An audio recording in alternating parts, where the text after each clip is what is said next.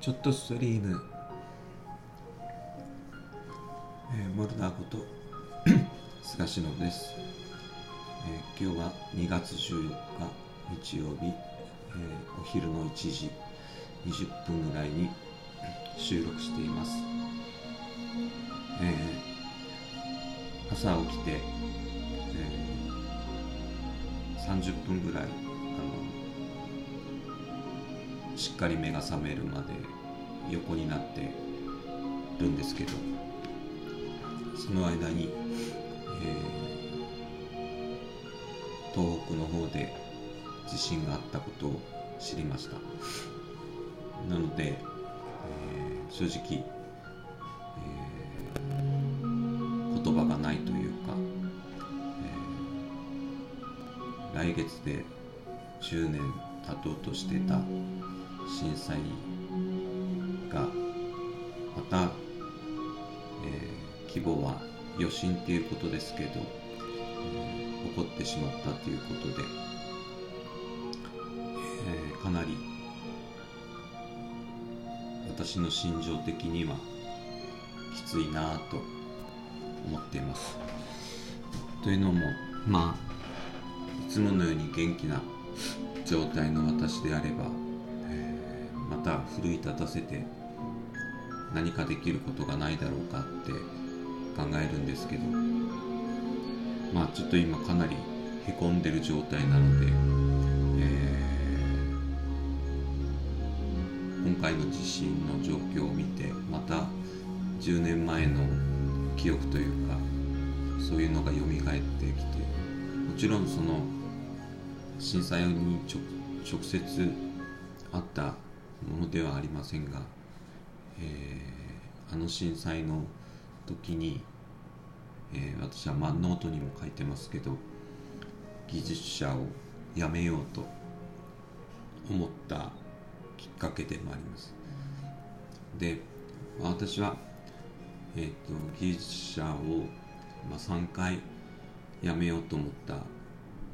時期がありました。でそれは前、えーブログとかノートに書いてるかちょっと覚えてないんですけど、えー初めての時は阪神・淡路大震災の時に、えー高速道路が倒れて、えー火事が起こっているのを見て、えー土木が負けた日だなと思ってでちょうど家族も兵庫とかに旅行に行ってた時だったので、えー安否確認とかするのも結構大変で、まあ、そういう中でもう一回また頑張ろうと思っていた時の2回目が、えー阪神・淡路大震災の後の、えー東北の地震でした。あの時、えー津波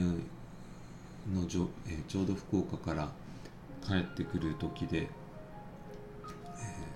父の車に乗ってる時に、えー知ったんですけど津波の状況とかを見たりしてあもうやっぱり土木は無理だなって思いました。で3度目が、えー熊本地震の時でえそこの時は体も壊れていたので、えーもう本当に無理だって思いました。でそれでもなおまだ今もやってるのは、えー土木が好きだからというより、道で生きてきた人間なので、えーこの道を肯定しないと、えー自分を否定されたような感じがしてなのでなんとかこの土木という世界でまだ生きていこうとしています。でそんなのを書いたのがまあ昨日のノートで、えー、自分を肯定しないとへこむばかりということを書きました。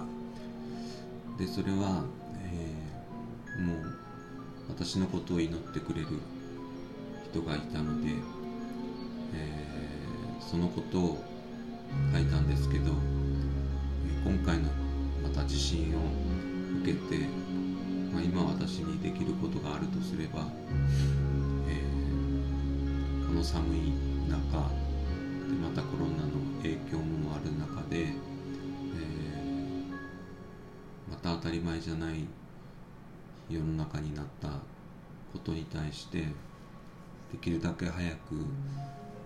元の生活がに戻れるようにもう祈るしかないなと思ってます。でその祈るのはその神様だとか、え、ご先祖様とか信仰とかっていうものに対しての祈りというよりは、えー、私が今できることっていうのはもう祈るしかできません。どうぞ穏やかな日々が来るようにとしか言えません。なので、えー、私が今少しできることといえば、えー、祈ってそしてまたお手伝いできることがあれば言っていただければ私なりの活動の中で、えー、取り組んでいきたいなと思っています。で実際、えー、今日の朝そういう状況が分かったので、えー、去年卒業していった研究室の、まあ、先輩年は下ですけど先輩の子が、えー、宮城あ仙台にいるので、えー、私は連絡する手段を持ってなかったので同級生の子に連絡を取って確認をしてもらったら、えー、大丈夫っていうことを聞いて、えー、ほっとした次第です。でこういうことが起こってしまうとまあいろんなことを言われる人もいますしいろんな活動をする人もいますけど、えー、できることができなくなるっていうことだと思って当たり前のことができなくなるっていうことがやっぱり一番辛いわけででそれは逆に言うと普段の当たり前のことに、感謝して、えー、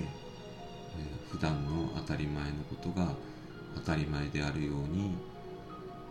維持していくっていうかそういうことが大切なんじゃないかなと思っています。で今まあ私がやってる